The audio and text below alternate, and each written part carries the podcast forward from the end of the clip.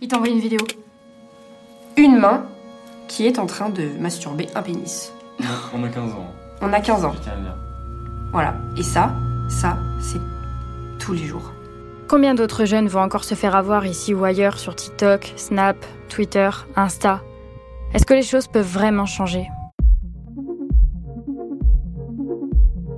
J'étais en troisième quand je suis simplement tombée amoureuse. Et cette histoire m'a menée au bord du suicide. On a diffusé sans mon consentement des photos de moi nue à mon entourage, à ma famille et aux personnes du collège. Je m'appelle Alia. Ceci est mon témoignage. C'est juste une histoire de nudes.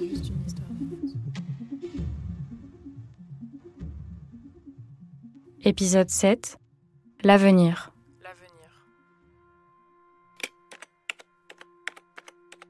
20 décembre 2021. Ça fait deux ans maintenant que je fais régulièrement des conférences avec Véronique. Ça doit être la vingtième fois que je rencontre des jeunes pour partager mon histoire. Pour vous expliquer, j'ai été harcelée pendant des années. Vous voyez, j'ai 20 ans aujourd'hui. J'ai été harcelée pendant 11 ans et demi. Donc plus de la moitié de ma vie. La dernière fois au lycée Notre-Dame, j'ai été très émue par les retours des lycéens. Et donc, tu as vu un petit peu là les jeunes qui sont qui sont venus nous parler à la fin. euh, Oui, mais il y a deux jeunes qui attendaient, là, euh, qui voulaient absolument euh, me parler. Euh, puis je voyais dans les regards, de toute façon, pendant mon témoignage, euh, bah, qui me lâchent pas là. Et... Enfin, j'ai permis à, à ces jeunes de, de se libérer du poids qu'elles avaient sur les épaules, de, de comprendre qu'elles qu'elles n'étaient pas seules. Moi, perso, c'était euh, mon intervention préférée de Ouais, tout ce qu'on a fait. Pareil. J'aurais bien aimé la refaire deux fois. Oui, moi aussi. Bon, du coup, j'aurais encore pleuré deux fois, mais c'est pas grave. Euh, mon copain, il a eu la même réaction que moi, du coup, ben, ça m'a plu. Et puis, euh, du coup, après ça, ben, ça nous a permis de, euh, d'en discuter. Et puis, euh, que ce soit lui ou moi, on on n'a pas forcément envie non plus l'un l'autre de s'envoyer quoi que ce soit. Et puis, au pire, si on veut faire quelque chose, c'est dans la réalité. Genre, pas en photo, pas en média. Et donc, euh, ben, c'est moins dangereux d'un coup. Et puis, même, c'est mon copain depuis déjà 5 mois, on se comprend. Donc, euh, je lui fais confiance, je peux lui parler de tout avec lui. Mais je lui enverrai pas de photos, même si je lui fais énormément confiance. Bon, ben, merci, beaucoup. Merci et euh, ben, bonne continuation. alors. Je donne, je donne tout ce que j'ai. J'ai, j'ai cette envie que, de toute façon, ça, ne- enfin, que ça, ça puisse s'arrêter un jour, que l'on puisse se dire aux victimes qu'elles peuvent se confier sans qu'elles, soient jugées, qu'elles peuvent être accompagnées et par moi si besoin. Enfin, et en fait, non, je dis souvent maintenant que non, je ne suis plus petite, je ne suis plus celle qui était faible. Je, je combats, quoi. Enfin, c'est vraiment mon combat, c'est ma mission, c'est. euh, je me donne à fond quoi. J'ai cette envie, cette niaque en fait de bah, d'aider les autres quoi, d'avertir. Et c'est aussi ma thérapie de guérison. C'est c'est la continuité de mon, de mon bonheur, de mon bien-être, pour faire en sorte que bah je sois bien quoi.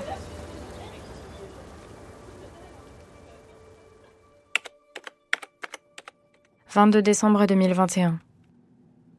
Je pense encore à Alexandre. T'es une vraie coquine. Il me hante toujours, malgré tout le chemin parcouru pour l'oublier. Tu penses que ta gueule, en fait. J'ai l'impression que ma plainte n'a servi à rien. Et ça n'est pas qu'une impression. La gendarmerie a fini par me recontacter, et ce jour-là, je l'oublierai jamais. Alors elle appelait sur le téléphone fixe de la maison. Et euh, ma soeur m'a dit Ah, c'est la gendarmerie, euh, qu'est-ce qu'on a fait euh? Bon, je prends le téléphone. Ben, elle m'a dit Bah écoute, ton agresseur, ton harceleur, euh, on l'a pas retrouvé, l'affaire est classée sans suite procureur des Sables d'Olonne. voilà, on met fin aux recherches. Ok. Et là, euh, de nouveau, le plafond de ma chambre euh, s'effondrait sur ma tête. C'est pourquoi, euh, il n'a pas été retrouvé? Et je pensais surtout, par contre, à toutes ces jeunes filles qui pouvaient, ou garçons, qui pouvaient tomber dans les mailles du filet de cette personne. C'est surtout pour les, les autres que j'ai peur, en fait. Je me suis dit, mince.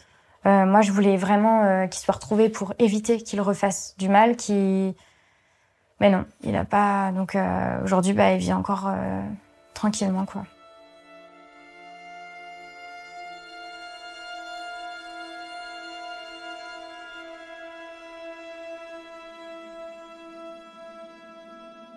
Il n'y a plus de colère, il y a, il y a de la fierté plus, voilà. Aujourd'hui, euh, c'est une chance, merci à ce garçon, quelque part, parce que Alia, elle s'épanouit, elle, euh, elle a peut-être même trouvé une, euh, une nouvelle voie, on va dire, dans ses études, pour demain se construire autour de cela, autour de l'aide, l'entraide, le conseil, l'accompagnement. Donc c'est très bien. Faut toujours voir le bon côté des choses dans la vie. Donc non, il n'y a plus de colère, il y a, y a quand même un petit peu de... Il y, a y a beaucoup de déception par rapport à comment aux instances qui sont censées protéger. Ils ont des, des, centres de cybercriminalité, hein, tout ce qui est police, gendarmerie, etc. Ils arrivent à retrouver avec des adresses IP, etc. Donc c'est vrai que là, euh, je peux dire que je suis franchement très déçu. Euh, oui, en fait, quand Alia a écrit son livre, je me suis dit, bon ben, alors, la gendarmerie n'a pas retrouvé l'auteur, mais peut-être que lui, l'auteur, avec tout ce qu'elle écrit, ben, pourrait encore euh, revenir à la charge, en fait, et, euh, euh, la harceler encore d'une autre façon. Enfin bon, oui, j'avais peur pour elle. J'avais peur pour elle. Hmm.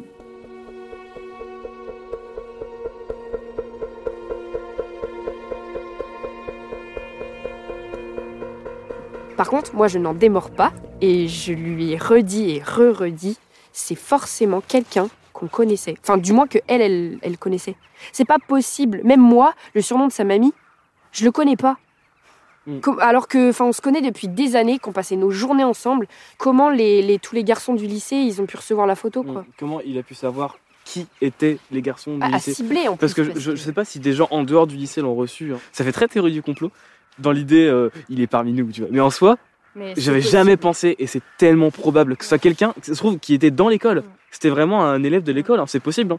Ce que je me dis à chaque fois que je regarde une personne et que cette personne me sourit, alors euh, peut-être pas Marion et Enzo quand même, mais je me dis euh, les personnes que je vois de temps en temps, ouais, ou que je croise, ou qui me disent oh salut Alia, tu vas bien? À chaque fois dans ma dans un coin de ma tête, j'essaie de voir à travers le regard.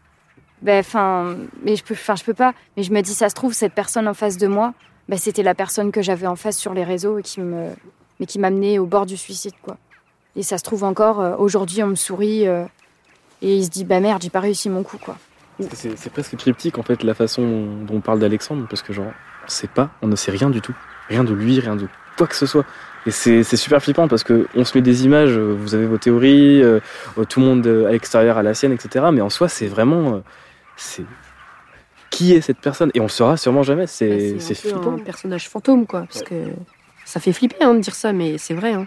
Moi, je me dis, oui, euh, si je le retrouve un jour, ben, c'est qu'il m'aura mise dans sa, dans sa voiture, comme me disait la gendarme, quoi. Ça, c'est vrai que ça me hante parce que, honnêtement, elle m'a traumatisée et je pense à vie parce que, ben, à chaque fois que je sors de chez moi, mine de rien, je me dis, est-ce qu'il n'y a pas une voiture qui m'attend euh, dans le coin de ma maison et, et qui va m'attraper, quoi. Enfin, c'est vrai qu'aujourd'hui, je me mets vachement à nu, mais ça m'énerve tellement. J'ai, enfin, plein de, de haine, là, contre toutes ces, ces petites choses qui forment un, tout. Je fais énormément de cauchemars depuis, euh, bah, depuis que c'est arrivé, en fait. Mais pourtant, j'ai un attrape-cauchemar dans ma chambre. Alors, il m'en évite sûrement. hein. Mais euh, c'est vrai que mais même les cauchemars éveillés, parce que des fois, j'ai l'impression d'être parano, qu'on est en train de me suivre, qu'il est en train de me retrouver. Et parfois, quand je, me, je mets une vidéo sur, euh, sur Instagram et que je vois qu'il y a des nouvelles personnes qui s'abonnent à moi, bah, je me dis, euh, est-ce que cette personne, elle n'est pas en train de me surveiller, de voir là où je vais être tel jour, pour me, me planter ou faire je ne sais quoi? J'en sais rien.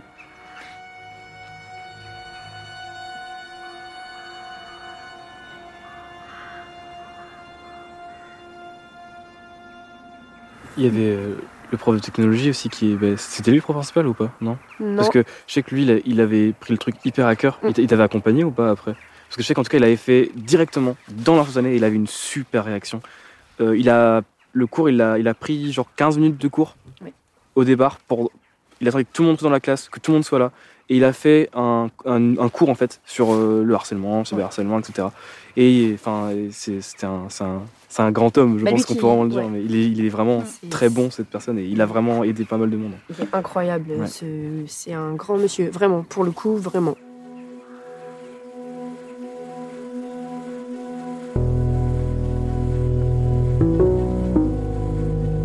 Là, euh, je m'en vais chez Monsieur Paris, mon professeur de technologie en troisième.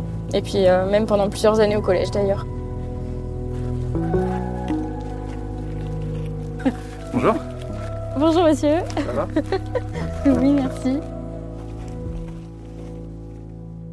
Alors monsieur, vous souvenez-vous de ce mercredi matin là, euh, Hmm. si spécial à mon avis dans, bah, dans votre carrière quoi? Ouais. Alors au moment où, euh, au moment où ça s'est passé, on était, on était au courant à peu près de la situation d'Alia. On avait euh, échangé, tu t'étais un petit peu euh, confié euh, sur ce qui s'était passé, mais surtout aussi sur tes craintes, parce que la réaction de tes parents. Mm.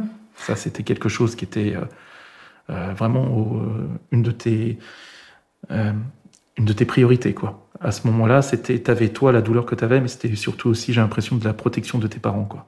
Et comment leur dire, comment ils allaient le vivre, comment ils allaient le faire?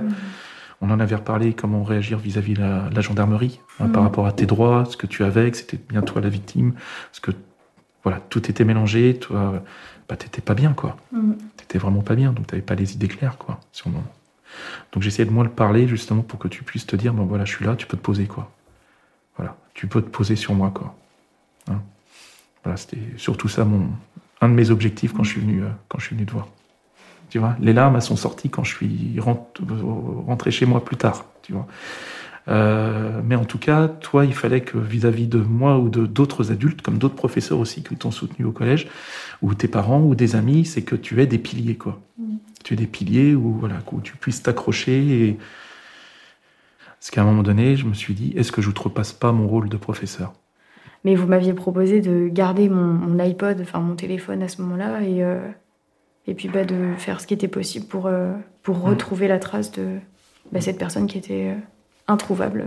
Tu me l'avais confié le matin et j'avais regardé sur la pause, euh, j'ai regardé sur la pause du midi, mais il me semble pas que ça avait, j'avais pu, euh, j'avais pu trouver quoi que ce soit. Je me souviens plus. Vous avez retrouvé, J'avais retrouvé. la- l'adresse IP, ouais. Qu'on a confié aux gendarmes Ouais. par la suite le dimanche. Et, Et il n'y avait pas eu de suite? non. Puis que vous retrouviez quelque chose ou pas, euh, dans tous les cas, moi je trouvais ça déjà exceptionnel que vous puissiez euh, me dire bah, enfin moi je vais, je vais y aller, je vais chercher Ouais. et puis euh, on verra. Déjà ça c'était, c'était énorme.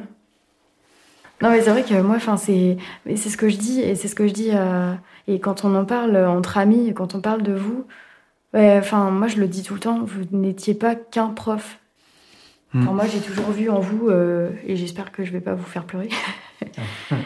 Mais j'ai toujours vu, j'ai toujours vu en vous un, ben, un héros quoi. Enfin, vous étiez, euh, voilà, c'est, vous il manquait juste la cape, mais, euh, mais vous étiez le, le héros. Enfin, Alors j'ai essayé, ça me va pas terrible. hein.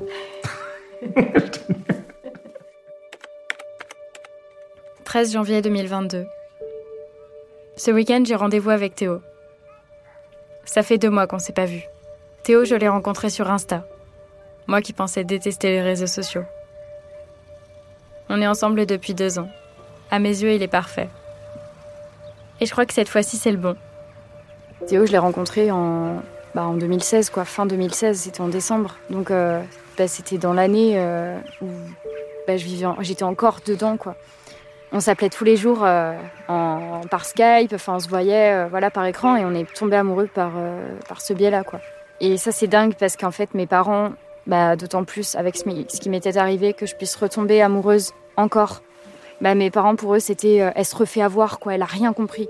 Donc à ce moment-là, maman, elle m'avait dit bah, Regarde, j'ai bien fait de garder la plainte parce que tu vas la relire. Et c'est vrai que ça m'a foutu les boules parce que je me suis dit Mais merde, ça se trouve, elle a raison, quoi. Je suis encore en train de faire euh, des conneries, quoi. On s'est rencontrés sur Instagram et en fait, on... sa maman, elle, elle était vraiment avec nous pour le coup. Et elle a organisé un séjour à- au Poiré-sur-Vie, donc en Vendée, un coin paumé, il n'y a rien à faire là-bas. Mais c'est vrai qu'on y repense aujourd'hui et c'est quand même assez drôle, quoi. Et en fait, c'est la première fois qu'on se voyait. Et j'ai eu des étoiles dans les yeux en le voyant parce que bah, déjà, il était encore plus beau que ce que je voyais euh, par, euh, par téléphone. Il est trop chou. et puis, euh, et je voyais vraiment que c'était réel, quoi. Et là, c'était mon rêve qui se réalisait, en fait. C'était, pour moi, c'était magique. Mais après, comme je dis, j'ai eu énormément de chance parce que j'aurais très bien pu tomber sur je ne sais quelle autre personne. J'ai persévéré. Après, voilà, je suis tombée sur une bonne personne. Mais j'ai quand même été capable bah, de retomber amoureuse par, euh, par Internet, quoi.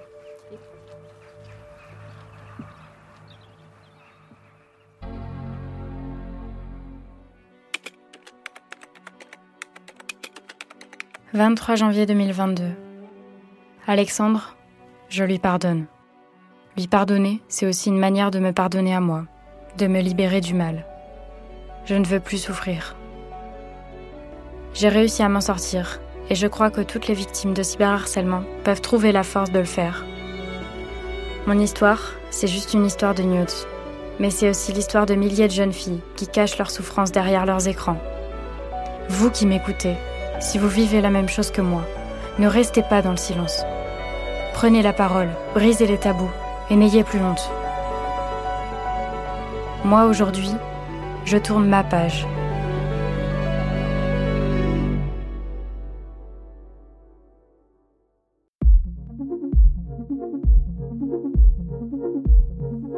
Alia, juste une histoire de nudes, est une série audio écrite et réalisée avec Alia par Sylvie Aguirre et Jérémy Bulté.